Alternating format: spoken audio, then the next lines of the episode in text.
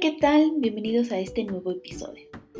Hoy hablaremos del cognitivismo, teoría de aprendizaje que asume que la mente es un agente activo construyendo y adaptando todos los esquemas mentales, donde la psicología cognitiva centra su atención en los procesos mentales relacionados con el conocimiento.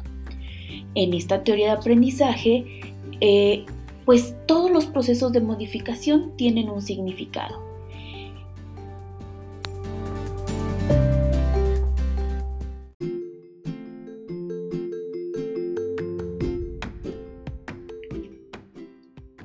Procesos de modificación que tienen un significado son el resultado de la interacción entre la nueva información y la persona.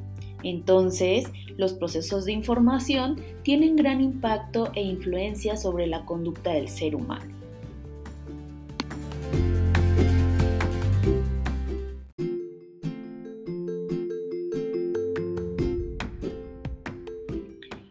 Esta teoría destaca que el individuo tiene esquemas mentales preexistentes, los cuales interactúan con la nueva información transformándola para convertirla en sus propios esquemas.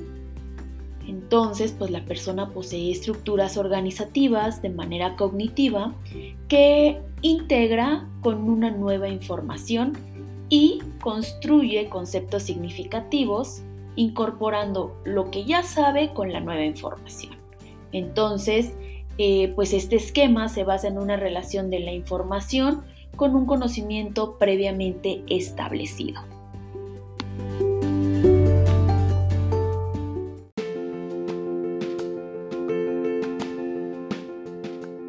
Por lo tanto, en esta teoría se considera que entre más desarrollado esté este esquema, pues más rápidamente se puede asimilar nuevos conceptos y toda la información que va llegando. Eh, también se fortalecen las conexiones entre los nuevos conceptos introducidos y los que ya se aprendieron.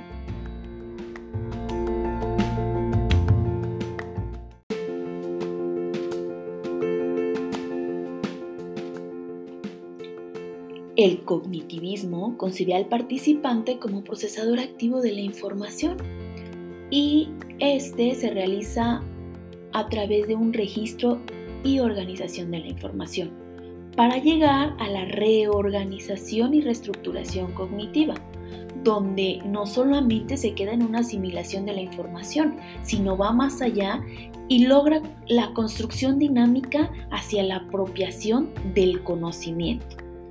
Cabe señalar que los principales representantes del cognitivismo son Brunner, Novak, Chomsky, Neisser y Bandura, quienes realizaron aportes significativos, considerando la ciencia cognitiva y las teorías de procesamiento de la información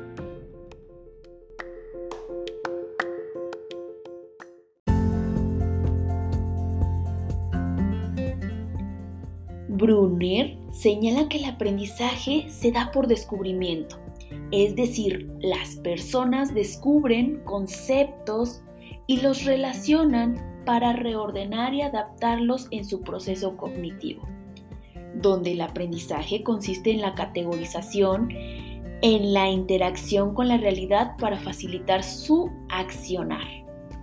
La categorización está relacionada con el proceso de selección de información, la generación de proposiciones, simplificaciones, toma de decisiones, construcción y verificación de la información.